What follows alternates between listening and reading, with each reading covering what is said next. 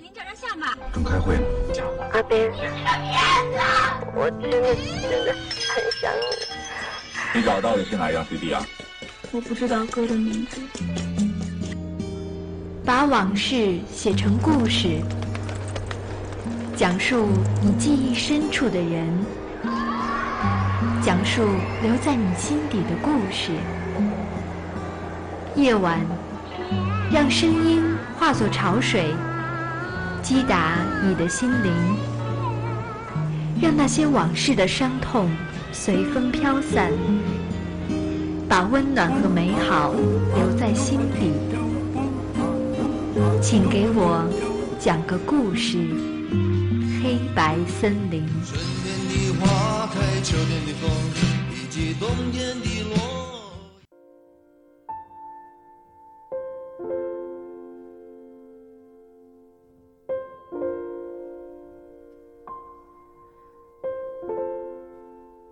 北京时间的十九点五十分，这里是黑白森林，我是甜甜。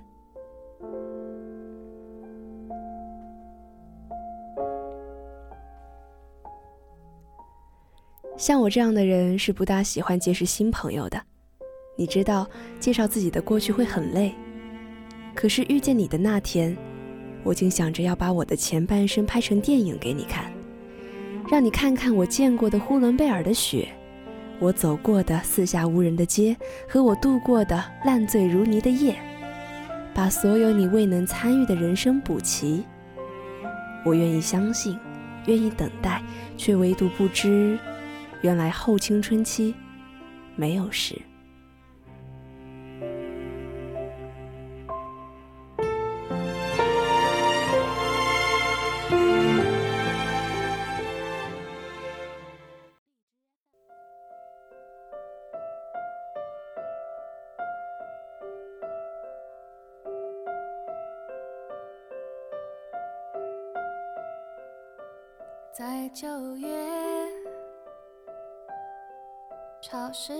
车厢，你看着车窗，窗外它水管在开花，椅子在异乡，树叶有翅膀，上海的街道，雪山在边上。你靠着车窗，我心脏旁。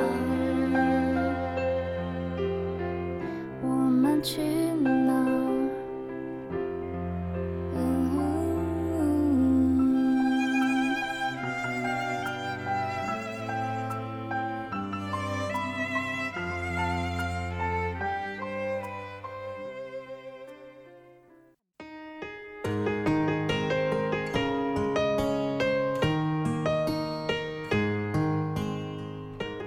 保持着捧手机的动作已经很久了，蓝光刺啦啦的打在他脸上，他却连眼睛都不眨。半夜起来上厕所的室友，他拉着拖鞋回屋，见林白这副样子，忍不住低声喊他：“林白，你睡着了吗？”林白揉揉酸涩的眼睛，摇了摇头。室友接着问：“你不会还在看那个公告吧？”林白又摇头，默不作声地灭了屏幕，翻个身。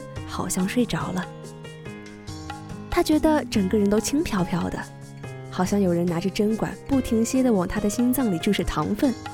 被扎的时候带来轻微的疼痛，但立刻又被甜腻的幸福感淹没了。学校公示的赴日留学名单，林白看了一整天了，他的名字和周鲁宇放在一起，写在同一所大学的后面。他高兴地抱着手机乐呵呵，听见室友说。有什么好高兴的？你现在跟他都不能搭上话，估计去了也够呛。林白嘴角的笑还没收下来，软糯糯的回了句：“可这样还能经常看见他呀？”没过几天，老师打电话让林白去教务处拿资料。去的路上，林白心不在焉的在三楼的拐角处撞了人。男生问：“你没事吧？”林白几乎在瞬间就听出了这声音是谁。他僵着身子不敢动，好不容易鼓起勇气抬头，眼神刚对上，脚下便是一个猎犬。直到领完资料，林白都没回过神。周如雨掺着笑意的脸和声音在脑海里攻城略地，让他的心跳乱了节奏。林白做了个深呼吸，依旧自虐般的回想着方才发生的细节，不安也从此刻乘虚而入。他刚刚的表现有没有很奇怪？林白泄气的捏了捏随手买的玩偶，玩偶机械的叫着 “I love you”。林白默默的在心里跟读。I love you。林白就像是个死心塌地的侍卫，周鲁宇便是他所有行动的暗号。他想过，要是没有同个大学、同一个专业，他会不会忘记周鲁宇？要说不会，好几年看不到，肯定忘了吧。可要说会，他身边也没有再比周露雨更加优秀的男孩子了。林白不再想这些没有答案和意义的问题，能不能在一起，他不在乎。只要每天能看到他，林白就很开心。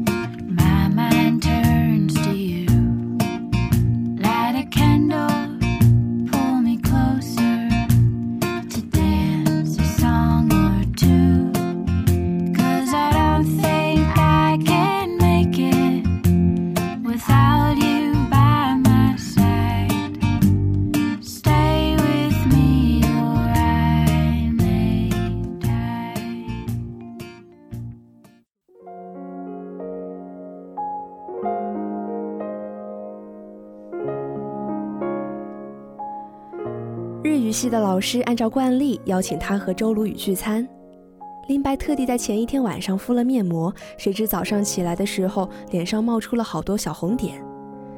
林白欲哭无泪地站在镜子前，用遮瑕膏涂抹在脸颊上，带来针扎般的疼痛感。忐忑地走进餐厅，看见周鲁宇正在和老师聊天，见到林白来了，他大方地朝他招了招手。林白恍惚地坐下。他幻想过很多次周鲁宇朝他挥手的场景，却从来没有像现在这样。他一步步走过去，偏个头就能清楚地看清周鲁宇的睫毛，直至老师说：“林白，你的脸怎么了？”林白无措地用手挡了挡脸，瞥见了周鲁宇似笑非笑的神情，温暖且善意。林白的心忽然间就像掉进了糖蜜里。滋滋咕咕地从周遭冒出些小泡来。聚餐过半，老师们聊开了，就再也没有管这两位学生。林白低头默默吃，突然听见周鲁宇问：“我们是不是一个高中的？”林白的手有些发抖，他强装镇定地夹了块肉送进嘴里，嚼完咽下肚后，才特别认真地开口：“你在我隔壁班五年了。”周鲁宇被他这番说法逗笑了，仔细回忆了一下，才从记忆中捞出个林白的剪影。你是不是三班那个作文老师拿五十多分的神人啊？林白不好意思应，只好硬生生的转了话茬。你高三为什么搬家呀？周鲁宇疑惑的啊了一声，林白这才发现，原来这件事根本没多少人知道，而他得知的途径也并不光彩。林白下意识补充道：“我，我当时听别人说的。”周鲁宇饶有兴趣地盯了林白好几秒，待林白慌乱地离开视线，他才轻轻地笑了两声。林白怕自己的小心思被识破，反反复复寻思了好久，鼻腔又开始泛酸。他在跟周鲁宇有关的事情上总是特别情绪化。高二篮球赛，周鲁宇夺下了决胜的三分，林白激动的哭了。面对他结结巴巴说不出话，想哭，偷偷听着周鲁宇的背影也哭。周鲁宇没出现的时候，林白对于生活的要求就只有最基本的吃饱穿暖。遇到周鲁宇之后，从此，林白的视野里就全是周鲁宇。聚餐结束前，周鲁宇问林白要了微信。林白熟练地在备注栏里打下首字母，输入法自动检索出的第一个词就是他的名字。他们很少聊天，只偶尔谈论些留学事宜时才会点开彼此的对话框面。林白却经常点进周鲁宇的朋友圈，但他保持着疏远的正常距离，不点赞，不评论。但周鲁宇做了什么，心情如何？林白顺着字里行间已能摸索出大致的轮廓了。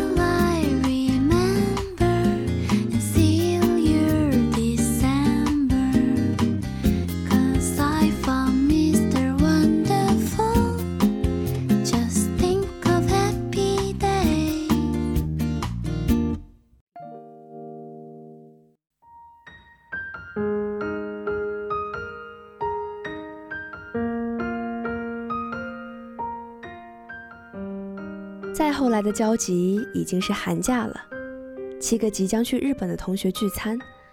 林白对于这种社交活动一直抱有能推就推的态度，可这次邀请他的人是周鲁豫。林白穿着极细的小裙子，寒风让他的骨头发冰。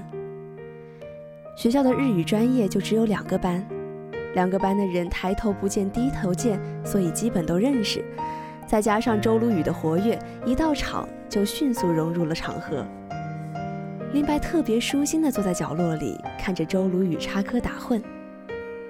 微黄的灯光将周鲁雨的五官照得温柔，是出现在林白梦中最多次的模样。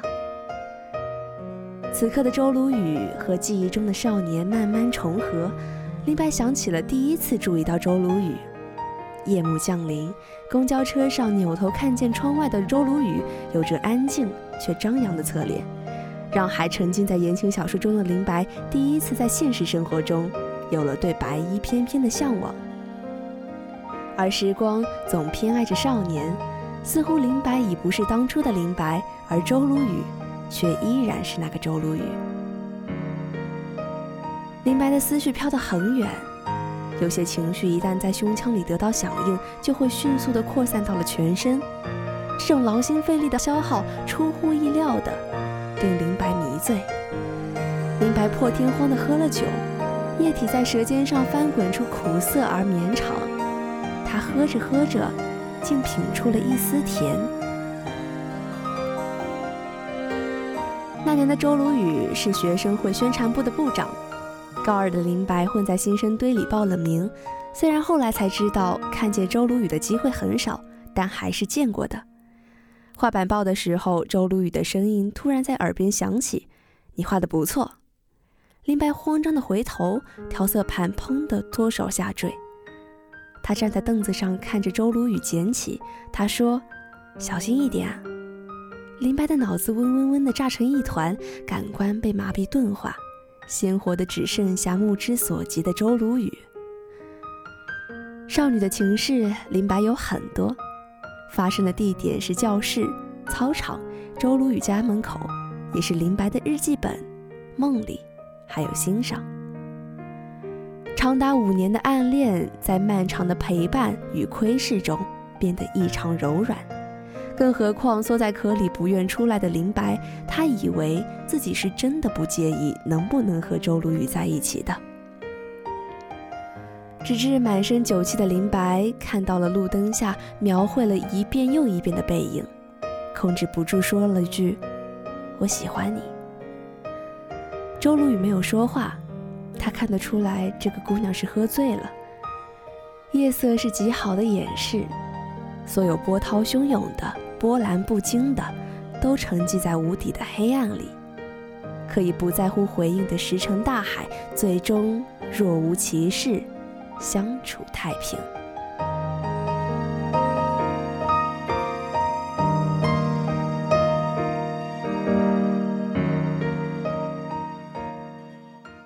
不敢回看，左顾右盼，不自然的暗自喜欢。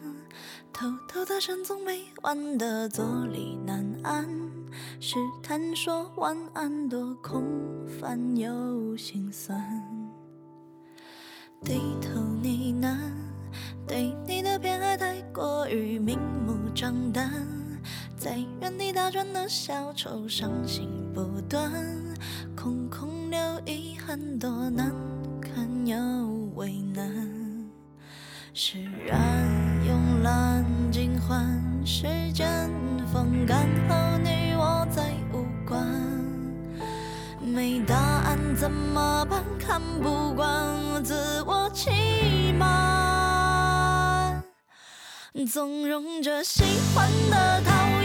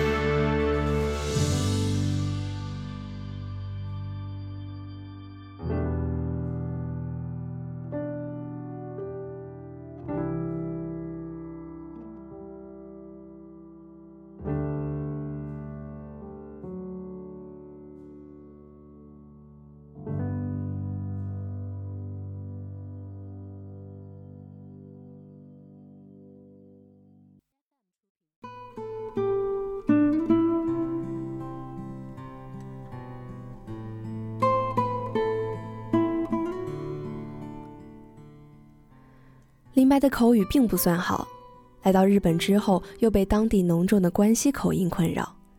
别人跟他说话，他经常会要求对方再说一遍。夹杂着中式英语和日文错误语法的交流，让刚来到这片新土地的林白嗅到了极度恐惧的味道。不过，他和周如雨终于成了同班同学，这是件让林白高兴的事情。异国他乡拉近了他们之间的距离。林白抱怨过好几次日文跟不上，周如雨就会陪着他去很多地方。纠正他的表达错误。林白终于也和其他女生一样开始想：周如雨这么做是什么意思呢？会是喜欢吗？林白用手虚晃晃地挡了挡阳光，而周如雨就在他的前头，这么这么近的距离，抬腿就可以踩到周如雨的影子了。他们一起在便利店里打工，八点半下班，正好能赶上最后一班车。昏黄的夜色与周如雨的侧脸都很像画。林白合着电影里的音乐，贪婪地将每一帧都保存在记忆的收藏夹里。店长偷偷地问林白：“小周是不是你的男朋友啊？”林白结结巴巴地否认，脸颊却在刹那间烧得通红。周如雨还以他俩的名义邀请日本同学来公寓吃中国菜。林白在做饭方面一窍不通，又不好意思坐在沙发上跟同学们一块玩，只好借口帮周如雨打下手，抱了玻璃杯在旁边看他做菜。周如雨挺无奈的拿眼斜他：“你不会做菜，以后怎么办？”林白小声的嘟囔：“男朋友会做饭就好了呀。”说完之后，林白才发觉刚才那句话有那么点歧义。周如雨又露出那种似笑非笑的神情。仿佛他已经知道了一切似的。就在林白熬不住想要开口解释的时候，周如雨才平淡的回了句：“会有的。”林白扯了扯嘴角，弧度却僵硬而木然。周如雨是不是知道自己喜欢他？林白不止一次这样怀疑过。七人聚餐的次日。林白头疼的醒来，脑海里闪过他对周鲁雨说“我喜欢你”的画面，可这场景太真实又太虚幻，林白竟然无法判断这是不是一场梦。他羞涩的瞒着，不愿意让周鲁雨知晓，又希望周鲁雨能够无师自通的全部知道。如果说以前的周鲁雨是他关于年少模样的最佳模本，那么现在。真切地出现在他生活里的，照料着他的周鲁雨，就是他的依靠，是他漂浮于茫茫大海时能得到，也想得到的木筏。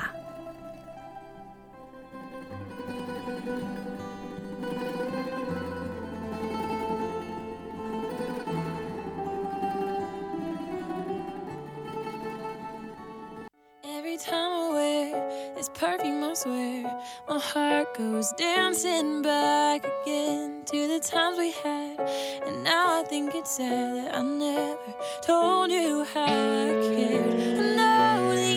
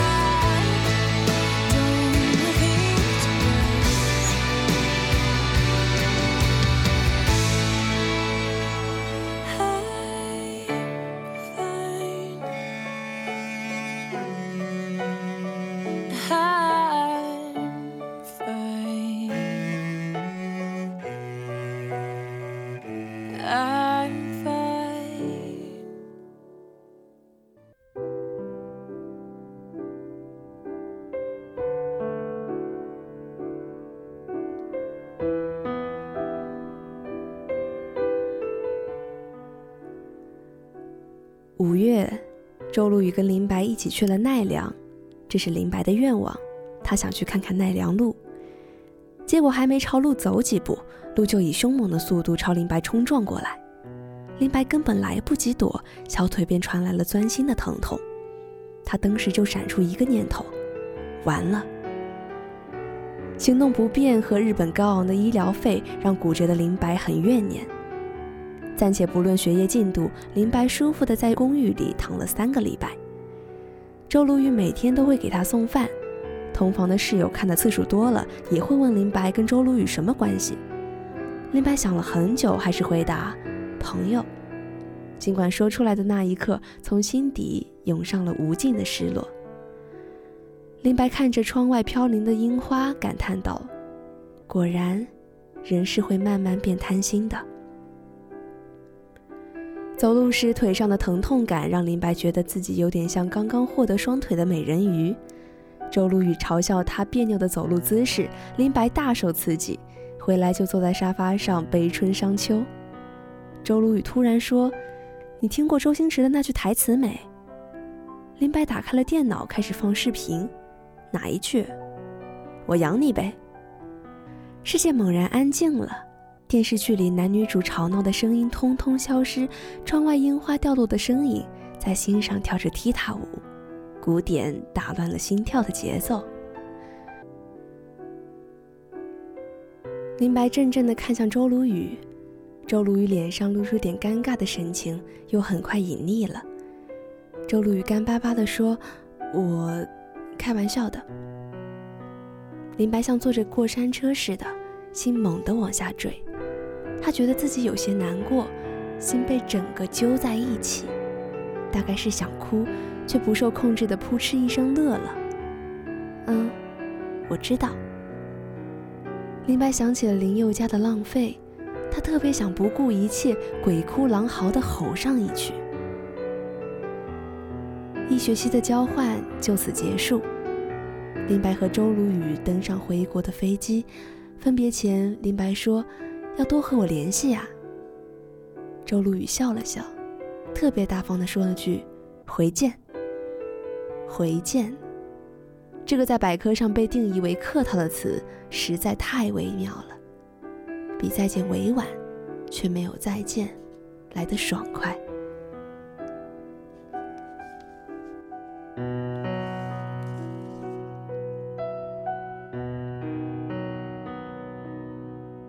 林白很少见到周鲁豫了，他们在各自的生活里周旋奔波，偶尔见面。打个招呼，点头微笑。林白刚开始还有一脸惊喜地说：“好巧啊，你也在。”后来，林白也不说这种话了。他们的遇见本来就稀松平常，有什么好巧的呢？再后来，室友告诉他，周鲁豫恋爱了。林白的心以两百迈的高速疯狂下坠，表情却是笑着的。他想说声恭喜，但最终只发出了一个苍白的“哦”。爱哭的林白觉得胸腔里有悲鸣的气在翻滚，和溜进肚子里的十月的冷风相掺和，激出了开闸般涌出的眼泪。林白茫然了很长一段时间，他脑子里依旧全是周鲁豫，可他觉得自己没有资格再偷偷望他了，他控制不住。他不知道除了周鲁豫，他还能想谁？这个横亘了他少女情怀六年的周鲁豫，依旧少年气十足的周鲁豫，这个给了他关怀和幻想的周鲁豫，最终还是只能将他的幻想进行到一半。直到大四，周鲁豫的女友告诉林白，周鲁豫早就知道了。林白搅咖啡的手一顿，他笑着附和了几句，在次日看着周鲁豫的背影，小声的自言自语说：“要是能重新来一次就好了。”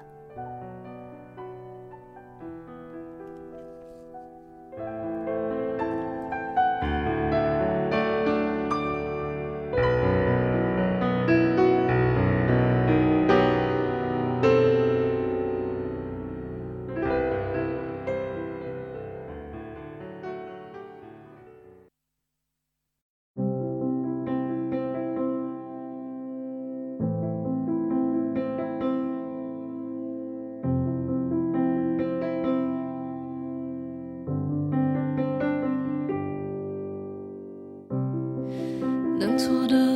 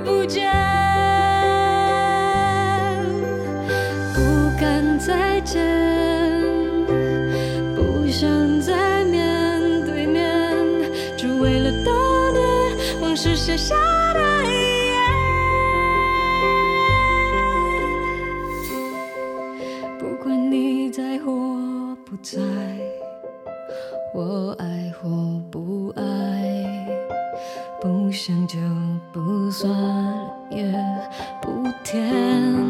熟悉的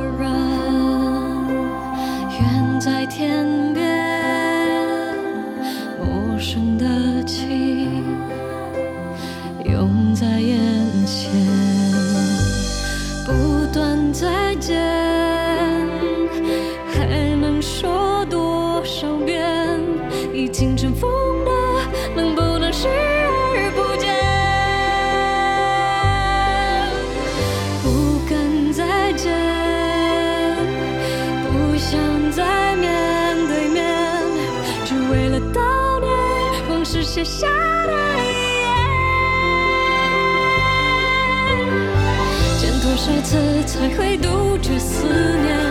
看多少眼就能平息泪点？再用多少年去摆脱从前？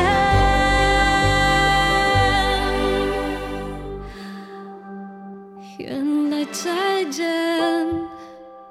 就是再也不见，没必要发现我们可爱或可怜。